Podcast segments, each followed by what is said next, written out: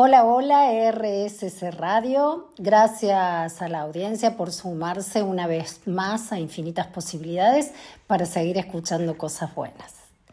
Y me siento súper entusiasmada con el programa de hoy, porque es un programa para conversar, y en este caso conversar con Ariel Pacho. Ariel es de profesión ingeniero civil y piloto profesional de automovilismo.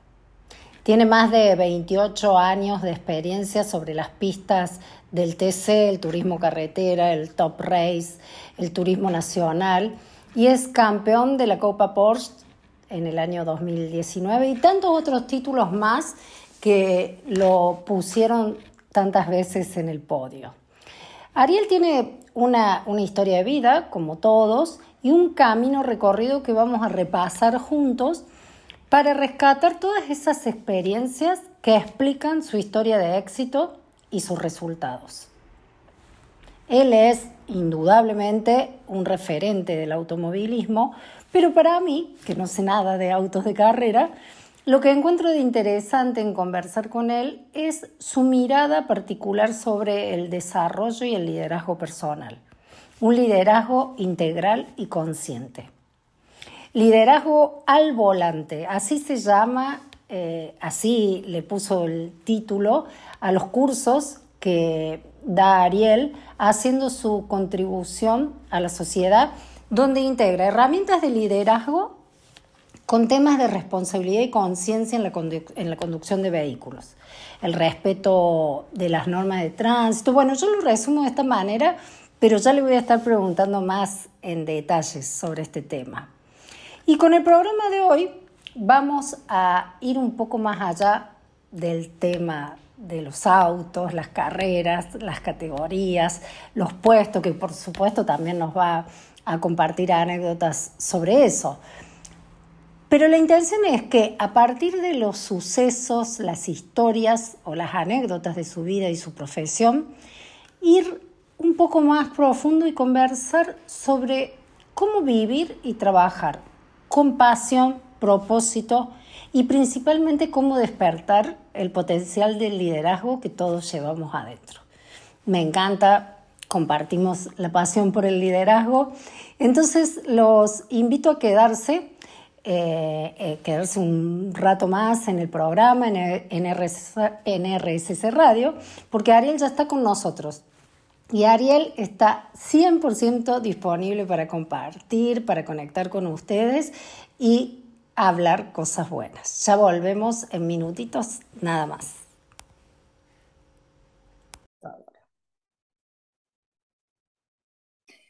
Bueno, y continuamos en este segundo bloque en infinitas posibilidades, ya con mi invitado, que un poco les comentaba eh, de quién se trata. Ariel Pacho está acá con nosotros. Hola Ariel, bienvenido, bienvenido a mi programa de radio. Contame cómo estás y dónde estás. Bueno, muy agradecido por tu invitación, contento. Eh, estoy muy bien, eh, con nuevos proyectos y estoy en Buenos Aires ahora. Mm, por eso te preguntaba, era una pregunta capciosa, porque sé que te estás preparando para algo súper importante ahora fin de mes, el 30 de octubre. Contanos sobre tu regreso a las pistas.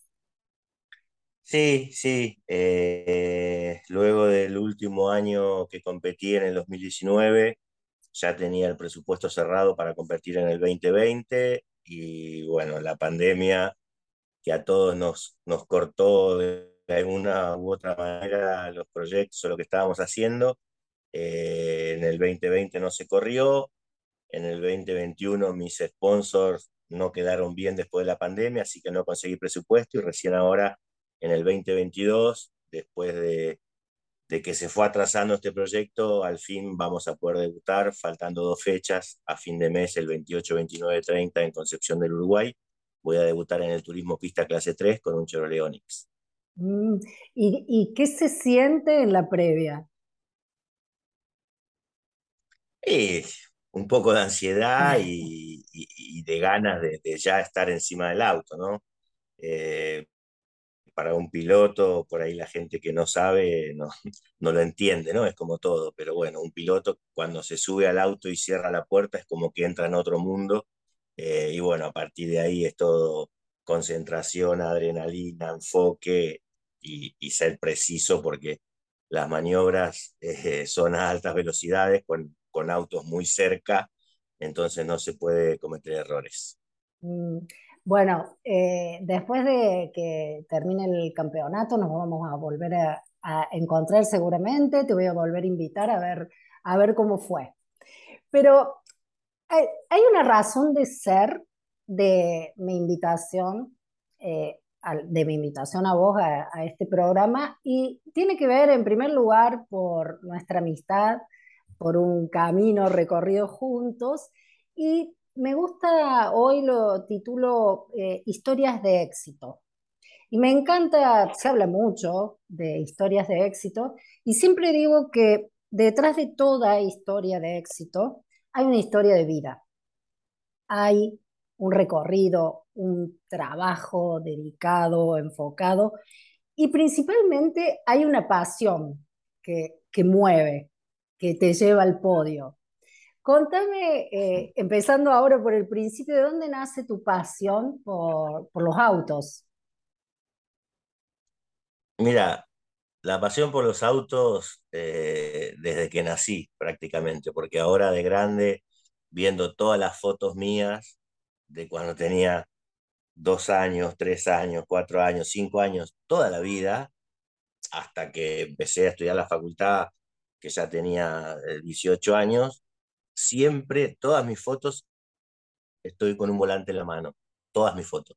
Primero en mi, en mi karting que tenía pedales, después ya en los, en los, en los autos de, mi papá, todos los autos que tuvo mi papá, en todos los autos hay una foto mía con el, agarrando el volante. O sea, de ahí, desde, yo creo que desde el nacimiento. Hay algo que, que vos me contabas que iba siempre al taller de tu abuelo, de tu tío? ¿Cómo es eso? Y ahí ya, ya estabas en contacto desde chiquito con los autos. Sí, digamos que mi familia, una hermana de mi abuela, tenía un tambo, el tambo de Comodoro, cuando no existía esa de leche o el tetrabric, ellos tenían el tambo que ordeñaban las vacas y repartían la leche. Cuando eso se termina, ese tambo se convirtió en un taller mecánico pero con un espacio gigante, porque imagínate que era el lugar donde estaban todas las vacas. Así que había mucho espacio y bueno, ahí de chiquito, todos eh, con, con, los karting o subiéndonos a los autos, que empezaron a ver un montón de autos, porque se hizo casi como un desarmadero también. Eh, así que bueno, toda esa etapa yo la viví de chiquito hasta los 13 años que me compré mi primer auto, que fue un Forá, porque yo quería moto, quería moto, quería moto, y mamá dijo, moto no, moto no, moto no, si querés te compro un auto. ¿Tiene motor? Bueno, dale. ¿Y qué auto es? Un Forá. ¿Y eso qué es? Es un auto del año 30. Bueno, quiero ese auto. Así que a los 13 me compré mi primer Forá y ahí ya me pasaba los tres meses de vacaciones junto con mi primo que tenía más o menos mi edad, todo el día arreglando y manejando el auto ahí dentro de ese predio que era bastante grande que, era el ex tambo de mi familia, ¿no?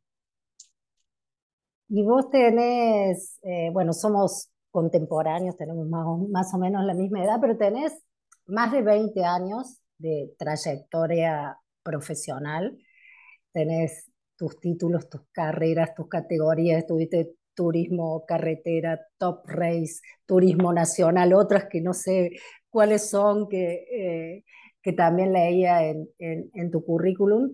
Y de, eh, yo me preguntaba cómo fue el pasaje, porque vos sos ingeniero civil y también has ejercido la profesión en la empresa de tu familia, pero ¿cómo es ese pasaje o, cómo fue, cómo lo experimentaste de eh, tomar la decisión en un momento de estudiar y a lo mejor quitarle atención a, a tu pasión y después de pasar a ser un profesional del automovilismo? Bueno, la vida misma, la vida misma, yo desde chiquito que te contaba que estaba con mis tíos en el taller, en el tambo, eh, por un lado estaban mis tíos que eran mecánicos y por otro lado estaba mi papá que era ingeniero. Mi pasión eran los autos y la mecánica, pero yo veía el futuro y decía, yo quiero ser como mi papá, no como mis tíos. Entonces, la creencia, ¿no? De que cuando sos chiquito que te dicen, sos igual a tu papá, sos igual a tu papá, yo me lo creí y bueno, decidí ser, ingeniero, así que después de, después de terminar la secundaria, eh, seguí la universidad, hice ingeniería civil, una vez que me recibí, eh, ya había empezado a correr como un hobby cuando estaba en tercer año de la facultad, eh, y bueno, me recibí, me fui al sur a, trabajar con mi papá en la empresa familiar, una empresa de ingeniería. Seguí corriendo y bueno, me fue yendo bien, yendo bien, yendo bien, hasta que a los seis años llegué al turismo carretera y ahí me convertí en un profesional y dejé la ingeniería. Inclusive vos me contabas una historia de que ibas, corrías, competías, pero no ganabas hasta que una vez saliste campeón y ahí Wow, todo cambió. Y sí, en, todos esos años. En todos esos años, en todos esos años siempre peleé campeonatos. Y bueno, en un punto llevaba cinco campeonatos peleados y cinco campeonatos perdidos. Así que bueno, la persistencia de, yo digo, la persistencia de un líder eh, que no se cae con las derrotas y sigue persistiendo, persistiendo, persistiendo en el 2019, que competí en la Copa Porsche de Argentina, ahí logré mi primer campeonato, que fue el sexto que peleé y el primero que gané. Mm, mencionaste como buen líder, algo de líder, y ese es otro de los temas que me interesa que desarrollemos, sobre todo porque más allá de, de, tus logros y de tu trayectoria, de verdad eh, para mí sos un referente de liderazgo. Y vamos en el próximo bloque a desarrollar y también les voy a contar por qué, cuál es mi interpretación del tipo de liderazgo de Ariel Pacho. Vamos a una pausa, eh, a escuchar un poco de música. Una, te cuento una música hermosa que ponen en esta radio y volvemos en un ratito.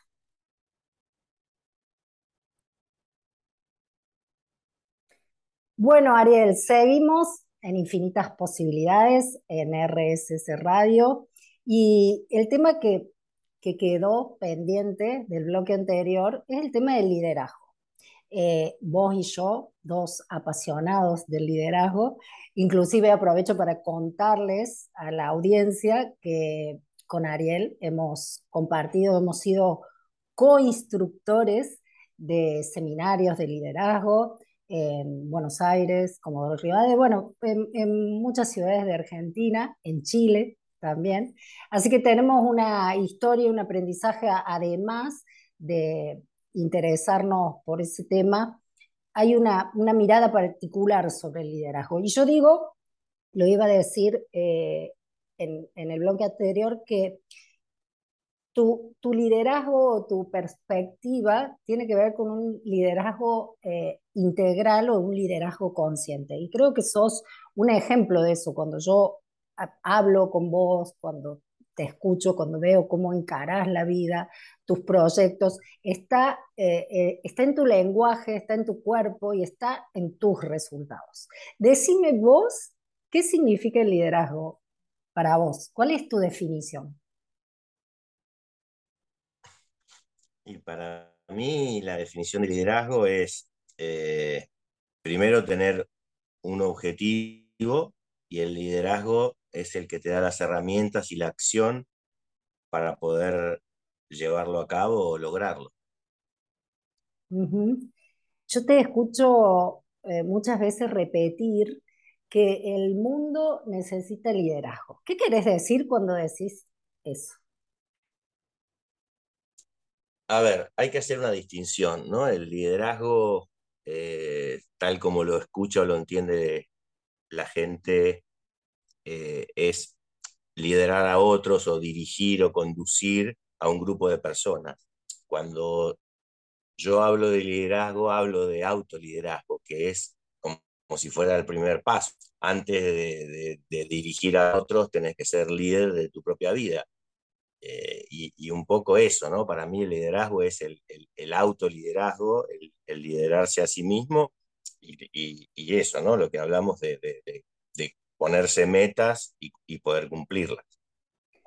Liderar es, eh, tiene muchos sinónimos, ¿no? O cada uno le, le, puede poner una acción pegada, digo, al liderazgo. Eh, a mí me gusta hablar del liderazgo como, como inspiración, pero antes de inspirar, como vos decís, antes de dirigir a otros o inspirar a otros, hay un trabajo o una gestión eh, en, términos empresariales o de organización, estoy haciendo el paralelo, una gestión de uno mismo, como vos decís, de, de autoliderazgo. Eh, aprender a gestionar nuestro, nuestros cuerpos, nuestro cuerpo eh, físico, emocional, mental e inclusive espiritual. Yo sé que vos eh, practicás eh, mucho de eso. Contame cómo desarrollás o, sí, cómo, cómo te entrenas en el aspecto espiritual. Bueno, o sea, básicamente existe un mundo interno, ¿no? Existe un mundo interno que es donde nosotros tomamos las decisiones, donde nosotros tenemos eh, los pensamientos, que, que, eso, bueno, generan emociones, emociones que en definitiva después generan acciones y, después resultados, ¿no? Eh, básicamente liderar es, eh, es, eso, desde el interior, tomar las decisiones, decisiones conscientes, porque la verdad que muchas son inconscientes, como para poder lograr el, el objetivo o el resultado que, que esperás. Sí, como, como decíamos recién, eh, liderazgo integral y liderazgo consciente. ¿Vos me compartirías lo que me compartiste antes de fuera del aire, lo que estabas leyendo justamente hace un rato antes de comenzar esta entrevista en un libro de Deepak Chopra? Ah, ¿Cómo se llama el libro? Eh, el, libro se llama El alma del liderazgo, es un libro de Deepak Chopra, y él en, un momento dice que el liderazgo es la decisión de salir de la oscuridad para llegar a la luz. Me encanta. Inclusive antes dice que es la decisión más trascendental de la vida. Exactamente. O sea, convertirse en líder es la elección más trascendental que uno puede tener. Primero de su propia vida y después para dirigir y acompañar a otros en el mismo camino. Sí, como vos decías, eh, mm, cualquiera puede eh, comenzar o le toca en la vida tener que liderar a otros, liderar una organización, liderar equipos por circunstancias y si no se encuentra preparado en este desarrollo eh, integral y desarrollo interno, puede que aparezcan muchísimas dificultades o confrontaciones, inclusive, y vos tenés una historia con respecto a esto, eh, inclusive puede suceder algo que funcione así como un shock o como algo que le hace darse cuenta de la vuelta hacia adentro. Eh, ¿cómo, ¿Cómo fue en tu caso? venías, corrías, ibas un éxito, gran velocidad. ¿Y qué pasó? ¿Cómo fue tu darte cuenta? Bueno, es, eso es lo que, lo que todos tenemos, ¿no? En un momento nos damos cuenta de algo o nos falta algo o, tenemos un shock, como vos decís, que puede ser eh, un accidente, puede ser la pérdida de un ser querido, puede ser una quiebra económica, puede ser la enfermedad tuya o de un ser cercano, que te hace ir un poco para adentro, eso que tanto nos cuesta porque en este, en este mundo occidental estamos muy acostumbrados a mirar hacia afuera y, todo lo que aprendemos es todo el mundo externo y en un punto este, shock te lleva a tu mundo interno y es donde se produce, por decirlo, un despertar o un darse cuenta. En el caso mío, yo ya hacía eh, cuatro años que, era profesional en el automovilismo, que estaba corriendo en turismo carretera con muy buenos resultados y tuve un accidente en la ruta, un camión a la noche que venía sin luces, prácticamente ni lo vi, reaccioné justo como para sacar la cabeza mía fuera del camión, me metí abajo del camión, el camión me quebró el brazo. Y bueno, a partir de ahí tuve tres operaciones, porque el, el húmero que fue el que me quebré, el húmero derecho, no me soldaba. Y bueno, me operé una vez, después por decisión propia eso había quedado mal, me volví a operar por segunda vez, como para dar terminado el tema, y al año me hago un estudio y el médico me dice, mira, el hueso no soldó, te tenés que volver a operar. Y ahí se me cayó el mundo abajo mm. y creo que ese fue el clic del darme cuenta y dije, esto no puede ser, acá hay algo que yo no estoy viendo, la vida me está mostrando algo que yo no quiero ver y por eso el hueso no me suelda.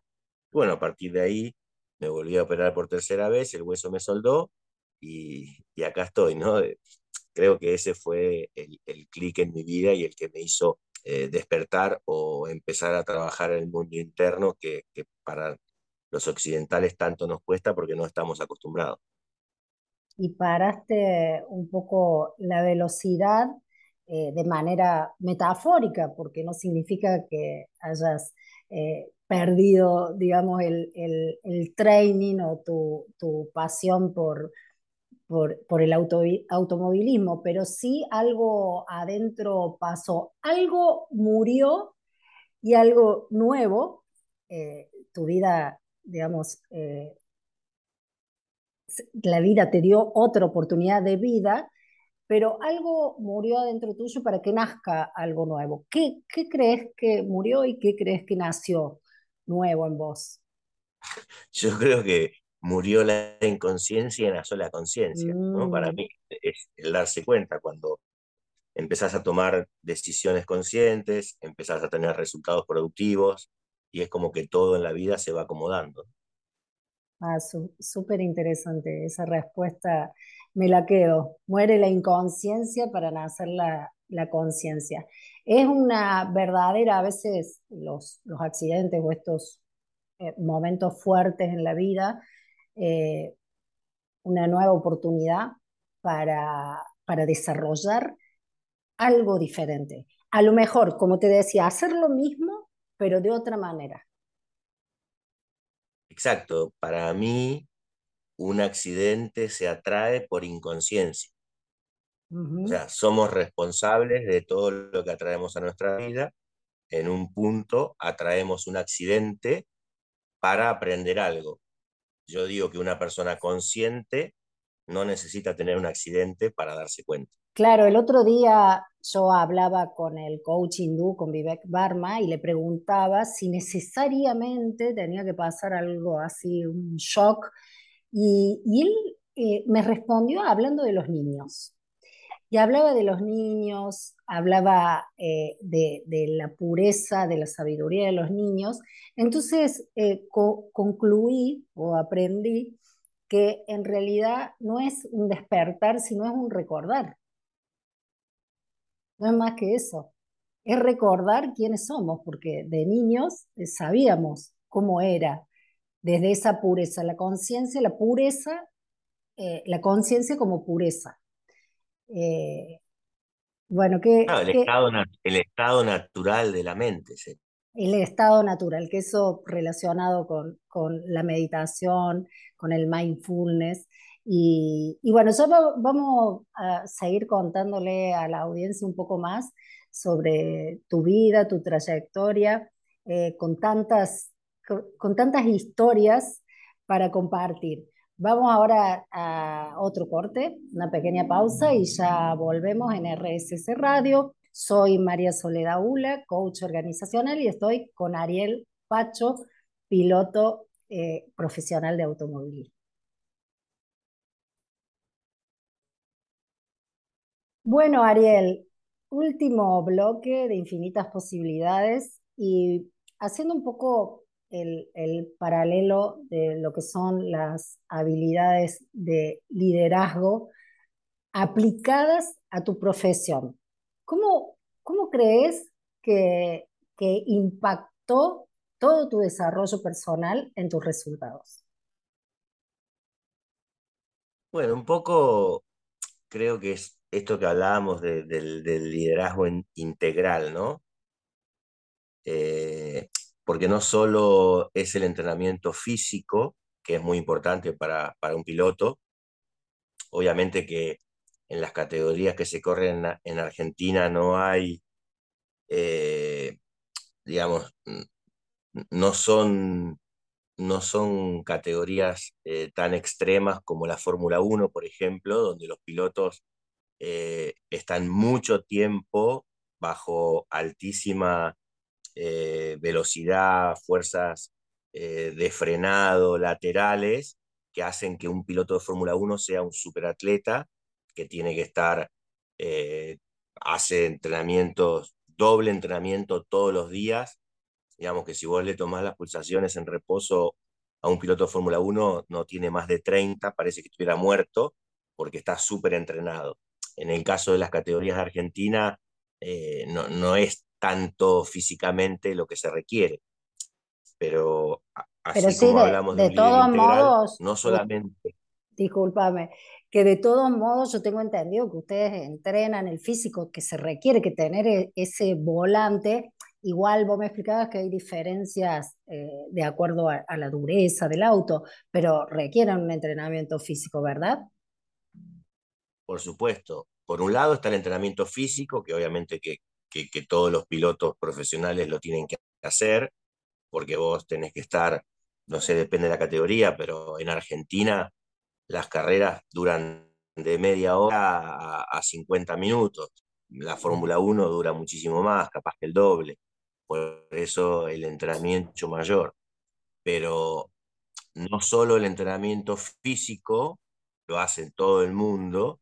En el caso mío, que, trabajo la meditación o, trabajo eh, velocidad de reacción, digamos que es un entrenamiento más mental, aparte del físico es mental. Y hay una parte pura mental, que es la parte de mentality, donde ahí se trabaja la meditación, bajar la frecuencia del cerebro, porque está comprobado ¿no? que cuando vos estás más tranquilo y la frecuencia del cerebro más baja, la velocidad de reacción es mucho mayor. Entonces, para el caso del automovilismo, que hay que tomar decisiones muy rápido porque la velocidad es muy alta, hay que trabajar también la parte mental. Y cuando, cuando vos mencionas esto de tomar decisiones rápidas, a mí me remite todo a pensar en el trabajo que hago de coaching con los líderes, gerentes, directores de las empresas, los empresarios que hoy en contextos tan cambiantes, así como en, en, la, en la, pista, eh, tienen que tomar decisiones, tener velocidad de reacción y sobre todo vos decías mucho, mucho enfoque, es algo que también eh, eh, destaco mucho en lo que son las habilidades gerenciales, tener claro hacia dónde vas. Vos vas al podio. ¿Cómo es tu enfoque? Directo al podio, ¿verdad? Y sí, obviamente que un poco de lo que te decía, ¿no? Cuando te subís al auto de carrera, cerrás la puerta, entras en otro mundo, y ese mundo es enfoque y concentración, ¿no? Como que la mente se enfoca en, hacer las cosas lo mejor posible porque hay que tener mucha precisión, hay que frenar exactamente en, el lugar más adentro de la curva que se pueda para ganar tiempo, pero también hay que tener una velocidad mínima, que es el grip de la goma, y no pasarse. Digamos que yo digo que lo más fácil en un piloto es eh, en donde hay que doblar despacio, intentar doblar más rápido y eso te hace perder mucho tiempo. Entonces hay que ser muy preciso en todo el circuito. En definitiva, en mi categoría, por ejemplo, son, son 50 autos, 50 pilotos y gana uno solo. O sea, hay uno que hace las cosas mejor que los otros y ese es el que hace el tiempo más rápido. Y para eso hay que estar súper, súper concentrado, hay que tener la mente en calma para poder tomar las decisiones rápido, ser preciso y poder ser el más rápido en pista. Eh, me, remite, te decía, a las habilidades gerenciales y yo veo como un, paralelo entre lo que es eh, manejar eh, o conducir un auto, ir hacia el podio con eh, lo que tiene que hacer, como te decía, un, em, empresario o, una persona que tiene que, dirigir una organización. Están más o menos como si fueran las mismas condiciones. De eso me gustaría hablar pero como hoy eh, ya nos, nos, queda poco tiempo, te quería invitar para, para, el próximo programa y que desarrollemos un poco esto de, de, de las similitudes o la analogía entre eh, conducir. Eh, hay, hay, algo que vos me mencionaste que era eh, Drive to Survive. me contabas una vez una anécdota. Bueno, digo, conducir para sobrevivir, en tu caso, es conducir y, liderar. Entonces, bueno, me, me, gustaría hacer e, ese paralelo y desarrollarlo que, que pudiéramos en, en, un ida y vuelta ir mostrando cuáles son todos los aspectos a tener en cuenta en la pista, en una carrera para llegar al, al podio y en una organización, en una empresa. ¿Qué te parece? ¿Te entusiasma? me parece súper interesante.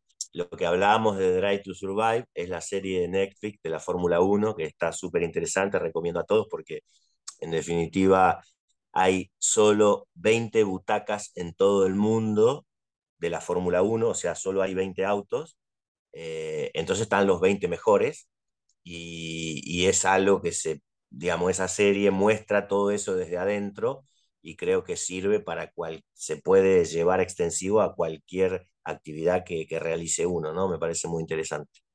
Tengo pendiente esa tarea para este fin de semana. Eh, voy a ver la serie de la Fórmula 1 que me, que me recomendaste. Ariel, Contanos, además de hablar de liderazgo, también hiciste profesional los cursos de liderazgo eh, relacionados al liderazgo al volante. ¿De qué se trata eso? Me encanta. Bueno, digamos, el, el, hecho de mi actividad profesional en el automovilismo, el hecho de mi accidente, el hecho de mis tres operaciones, mi despertar, dije, ¿cómo puedo ayudar o en, qué puedo servir a los demás eh, con esto que me pasó a mí, ¿no? Transmitir la experiencia mía.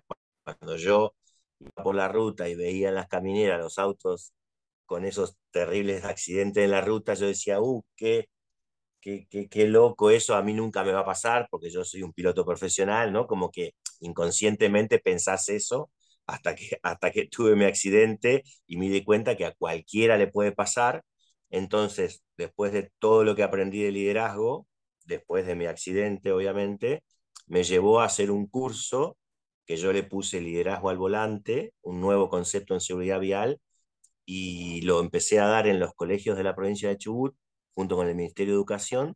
Así que fui a todas las ciudades más importantes de la provincia de Chubut, dando estas charlas de liderazgo a los chicos en los colegios secundarios de 14, 15, 16 años, previo a sacar el carnet, donde les hablo de liderazgo personal, pero aplicado a la seguridad vial.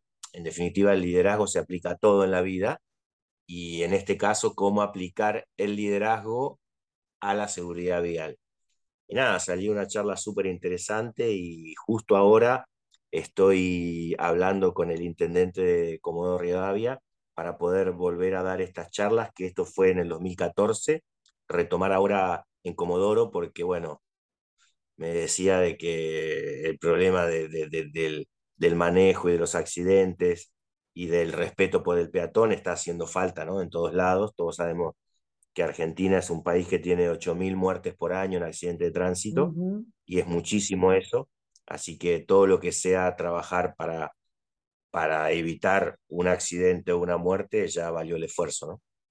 Mm, ¿Vieron, Vieron que yo les decía que Ariel era eh, referente de liderazgo integral, porque no solamente desarrolla su, su profesión con excelencia, sino que agrega el servicio, el servicio a la comunidad.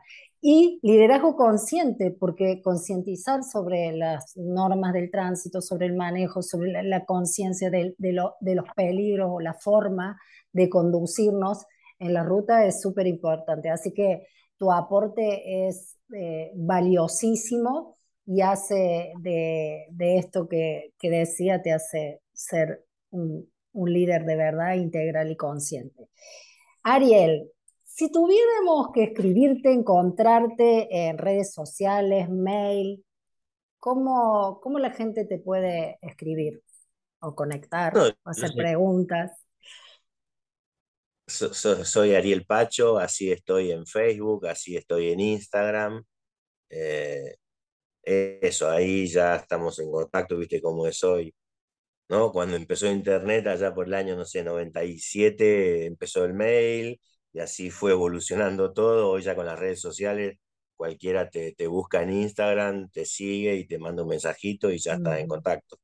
Ahí, eh, ahí tengo también mi página de liderazgo que nosotros cuando eh, trabajábamos como instructores de liderazgo nos comunicábamos por BlackBerry, ¿te acordás? Por el pin de BlackBerry. Digamos, fue como, fue como el primer WhatsApp. El primer WhatsApp. Por decirlo de una manera. Sí, espectacular. Bueno, eh, decías de tu página, discúlpame que te interrumpí. No, que estoy en las redes sociales, estoy como Ariel Pacho y también tengo la página de Liderazgo al Volante en, Facebook, que seguramente que ahora estoy por retomar eso y bueno, ya haremos la página de Instagram también, porque hoy eh, creo como que la gente más joven empezó a usar más Instagram, y entonces seguramente que vamos a completar eso. Bueno, y si quieren saber más de Ariel Pacho, ponen Ariel Pacho y le aparece Wikipedia un currículum enorme y aparte súper interesante, lleno de, eh, como decía al principio, de trabajo, dedicación y de títulos, categorías, experiencia, lugares, países. Me quedaron un montón de preguntas dando vuelta. Entonces, te comprometo para el próximo jueves vamos a ir un poquito más profundo ya en liderazgo, liderazgo en organizaciones, liderazgo de equipo, eh, con tu experiencia, con lo que yo también eh, me gusta compartir en el programa. Así que ah, por ahora te digo gracias. Eh, muchísimas gracias de haber estado acá, gracias por tu tiempo, gracias por tu dedicación, gracias por tu amistad. No, no, encantado, gracias a vos. Bueno, quedaron un montón de cosas, porque te iba a contar lo de Alemania, lo de la carrera en México con la Fórmula 1, pero bueno, el tiempo se acabó. Si vamos a seguir el próximo, la próxima semana, ahí lo contaremos. Anótalo ya y el jueves que viene empezamos con ese tema. Sí, súper interesante, quedaron muchas cosas pendientes. Eh, hermoso programa, hermosa radio, RSC Radio. Eh, soy María Soledad Gula. Nos vemos el próximo viernes y esto es, y esto fue Infinitas Posibilidades.